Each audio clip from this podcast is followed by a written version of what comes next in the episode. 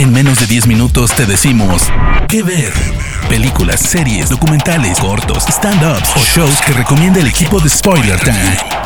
¿Qué ver? Muy buenas señoras y señores, mi nombre es Fernando Malimovka, en este caso en el podcast que de spoilertime.com para traerles una docuserie de Netflix que se llama Age of Samurai Battle for Japan, la, sería la era de los samuráis, la batalla por el Japón, que viene a partir del final del siglo XVI, ¿no? en el 1500, cuando Japón estaba sumido en una, en una, devastadora guerra civil que llevaba ya más de 100 años, más de 100 años, o sea, si uno toma además lo que tiene que ver con la expectativa de vida de esa época, estamos hablando de generaciones enteras que no supieron de otra cosa que no sé de qué lado va a venir la flecha. ¿Qué pasaba? Bueno, como sabemos, eh, Japón está dividido en varias, varios sectores, las islas que componen Japón. En este caso estaban regidos por los daimios, que son los señores feudales, por decirlo de alguna manera. Estos señores feudales estaban en, en constante gresca entre sí y se vivían matando. O sea, ¿qué pasaba? Querían llegar aquí Que era la capital, y para eso tenían que pasar por el terruño de otro, para ello debían o aliarse o matarlo, porque de alguna manera la idea era prevalecer en el Japón. Nadie lo conseguía, porque además de las cuestiones de las divisiones estas que tienen que ver con las castas, eh, se encontraba la cuestión religiosa. Eh, normalmente uno de los budistas, por cómo nos ha llegado, digamos, a no ser que uno investigue un poco, uno los toma como más los hindúes, que la cuestión hinduista, donde están más eh, cercanos a la paz y la, la, espiritualidad. Los budistas japoneses son gente y siempre fueron, siempre fueron gente de armas tomar. De hecho, los atentados de 1995 con gasarín en el subterráneo, del cual podríamos hablar en otro momento, fueron perpetrados por sectas budistas, por una secta budista en particular. Entonces, no, no es lo mismo. Entonces teníamos, perdón, nuevamente estas divisiones políticas y al mismo tiempo este manto que eh, tenía que ver con la cuestión religiosa. En ese momento muere un señor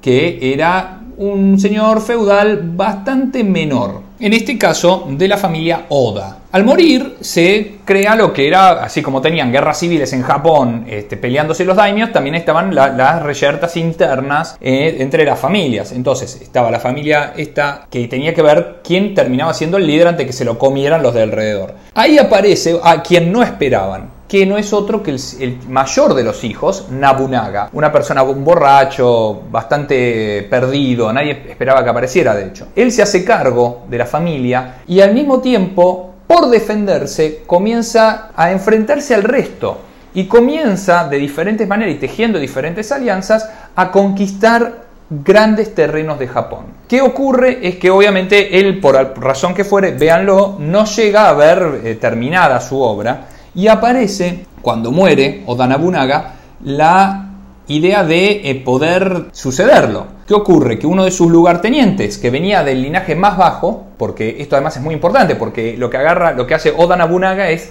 tomar a los, a, lo, a los campesinos y darles posiciones de liderazgo, con lo que estaba casi prohibido entre los samuráis. Él toma a Toyotomi Hideyoshi y él sale entonces a ser uno de los más importantes generales. Y ahí es donde ocurre que el señor Toyotomi Hideyoshi sigue avanzando y conquista, de alguna manera unifica el Japón. ¿Qué ocurre con los japoneses cuando consiguen la paz interior después de 100 años de paz? Justo, perdón, 100 años de guerra interna. ¿Qué hacen ahora con toda esa maquinaria y toda esa gente? Eso se los voy a dejar para que lo vean. Está bien actuado, está bien hecho, las explicaciones de los de, los, eh, digamos, historiadores son muy, muy interesantes porque la historia de Japón, nuevamente, las narraciones de lo que en Japón se vivía, cómo esa cuestión muy intensa que tienen en sus relaciones interpersonales. Entonces, esa, esa intensidad japonesa, que por más que pueda estar exagerada de alguna manera o sobreactuada, es la que vemos también exagerada y sobreactuada en todos los dibujos animados y todas las series japonesas, más en los dibujos animados, obviamente, en todo lo que es el anime. Eh, es, eso es lo interesante además de lo que es la cultura japonesa que la podemos ver hoy, o sea, no solamente las cuestiones rituales, sino también en, por ejemplo, cómo eran los, las vestimentas de los samuráis, que no es el samurái como... Los cascos eran aterrorizantes los peinados, cómo se nota que tenían que engrasarse bien el pelo para atarse los, los largos cabellos, eh, este, hay efectos especiales, eh, nuevamente los historiadores son casi todos occidentales excepto dos o tres, hay dibujos, hay croquis en algunos casos, no, no, quizá menos de lo que uno podría desear, pero hay croquis con los mapas explicando cuáles son los avances, dónde estaban los fuertes especializados, donde tenían que o no eh, sentarse y estar o defenderlos, eh, las actitudes eh, sangrientas, porque esto además es otra, una cosa que es interesante, que uno la ve también en las series, y es que uno dice, ¿cómo puede ser que estén en guerra tanto tiempo? ¿De dónde sale la gente? claro, Japón son 140 millones de habitantes hoy día. Tuvieron 100 años de guerra civil y sin embargo tenían fuerzas para intentar invadir el continente luego. Y es lo interesante nuevamente de lo que es la sociedad japonesa, mostrada en Age of Samurai, Battle for Japan, eh, por Japan, la era de los samuráis, la batalla por Japón, por Netflix. Soy Fernando Malimovka, eh, en este caso para spoilertime.com, el podcast que ver. Recuerden, son 6 episodios, muy buenos, de una hora cada uno. Hasta luego. Parte del equipo de Spoiler Time, esperamos que te haya gustado esta recomendación. Nos escuchamos a la próxima.